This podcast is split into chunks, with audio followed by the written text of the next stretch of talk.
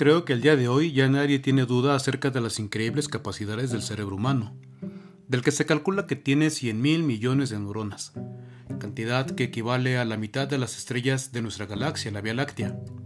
Para los científicos, eso de calcular es un deporte humano, como el ajedrez, que por cierto, cuando los dos jugadores realizan su primer movimiento, en automático se abren 400 posibles nuevas jugadas.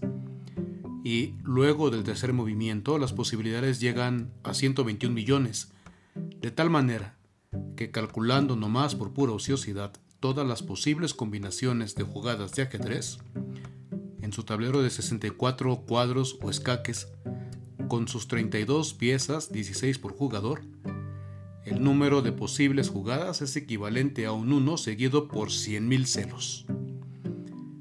El número es equivalente a un 1 seguido por 100.000 ceros, es decir, 10 a la potencia 100.000. Para ponerlo en perspectiva, solo hay 10 a la potencia 15 cabellos en total de todas las cabezas del mundo. 10 a la potencia 23 granos de arena en el planeta Tierra y unos 10 a la potencia 81 átomos en todo el universo. Se trata, como se titula en el artículo del que tomé estos datos, de cifras alucinantes. Más alucinante es el amor que no conoce de cálculos y siempre apuesta por lo imposible. Calcular cuánto dinero se necesita para construir una torre puede ser sencillo sabiendo de antemano que en la obra habrás gastado lo doble de dinero y te habrás tardado el doble de tiempo.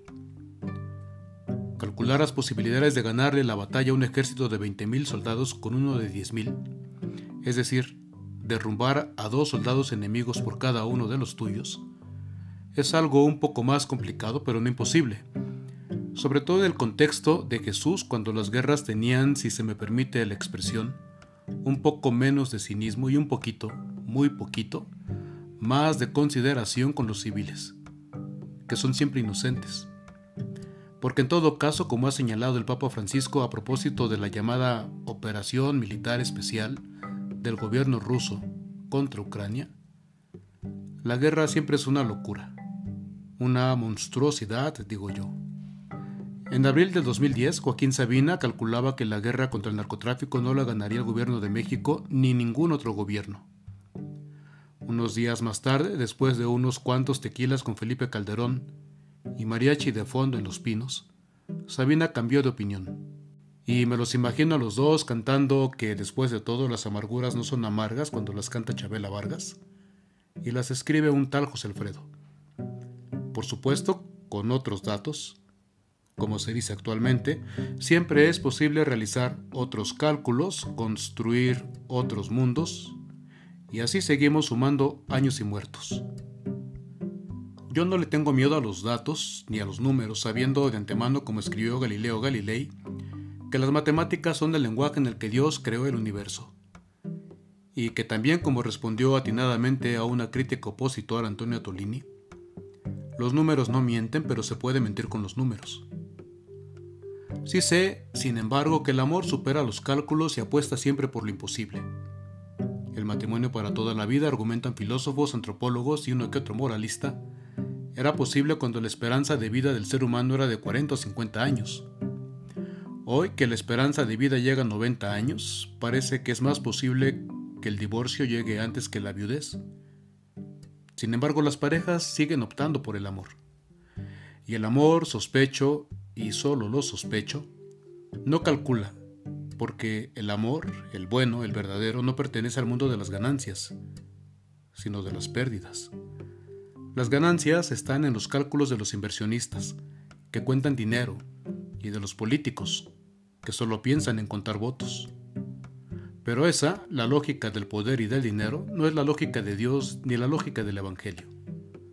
Podemos calcular cuánto pesa una cruz y cuánto se desgasta un organismo, un cuerpo cargándola. Y por donde uno lo vea, solo hay pérdida. Cargar la cruz y caminar detrás del Maestro es una pérdida que raya en la locura. Sin embargo, es lo que pide Jesús. Ganar es deseable, perder espanta. El amor, en cambio, siempre está perdiendo. Haciendo un ejercicio de memoria, ahora que tengo 45 años, teniendo ya el doble de la edad que tenía cuando murió mi mamá, Haciendo un ejercicio de memoria, mis hermanos y yo estrenamos ropa y zapatos muchas más veces que mi mamá y mi papá. El suizo Hans King, nacido un 19 de marzo, día de San José de 1918, y asumido en la plenitud de la vida eterna el 6 de abril del año pasado, 2021, es uno de mis teólogos favoritos. Tengo en mi librero casi todos sus libros, incluyendo un ejemplar de su tesis doctoral que tomé prestado de una biblioteca, y se me ha olvidado devolverlo. Calculo que no me voy a acordar de regresarlo. Sus libros más emblemáticos alcanzan tranquilamente las 800 páginas con letra más bien pequeña que mediana. Admiro la sencillez, la elegancia y la profundidad de su lenguaje. A veces lo estoy leyendo o releyendo y siempre descubro cosas nuevas. Si alguien me interrumpe cuando estoy leyendo, tiene ya garantizados 7 segundos de mi furia, que equivale a la mitad de la que contiene el universo. Dice un meme, cuando me preguntan qué libro estás leyendo, yo en automático respondo, Harry Potter y la muerte del que no me deja leer en paz. Leer es como correr, es imposible frenarte de golpe sin que te caigas, sin que pierdas la carrera y sin que te cueste volver a alcanzar el ritmo que traías. Lo peor es que las más de las veces que alguien interrumpe una lectura es para una tontería, y calculo que la mayor parte de los interrumpidores piensan que leer no es tan importante como para ameritar esperar a que el lector termine su lectura y luego se tome el tiempo necesario para reposar sus impresiones y sus emociones y dejar que las neuronas y las fibras del corazón vuelvan a los niveles calimanescos necesarios para volver a la vida con serenidad y paciencia.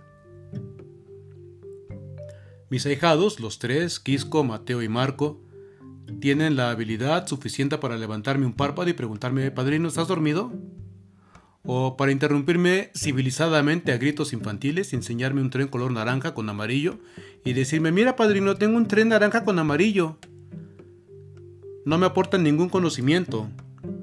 Objetivamente podría decir que me han hecho perder el tiempo, pero nada más de verlos reír y sonreír, hasta con los ojos, se me ensancha el corazón. Y solo de verlos y platicar con ellos cinco minutos aprendo de Dios y del Evangelio mucho más que en cien páginas de Kanskink.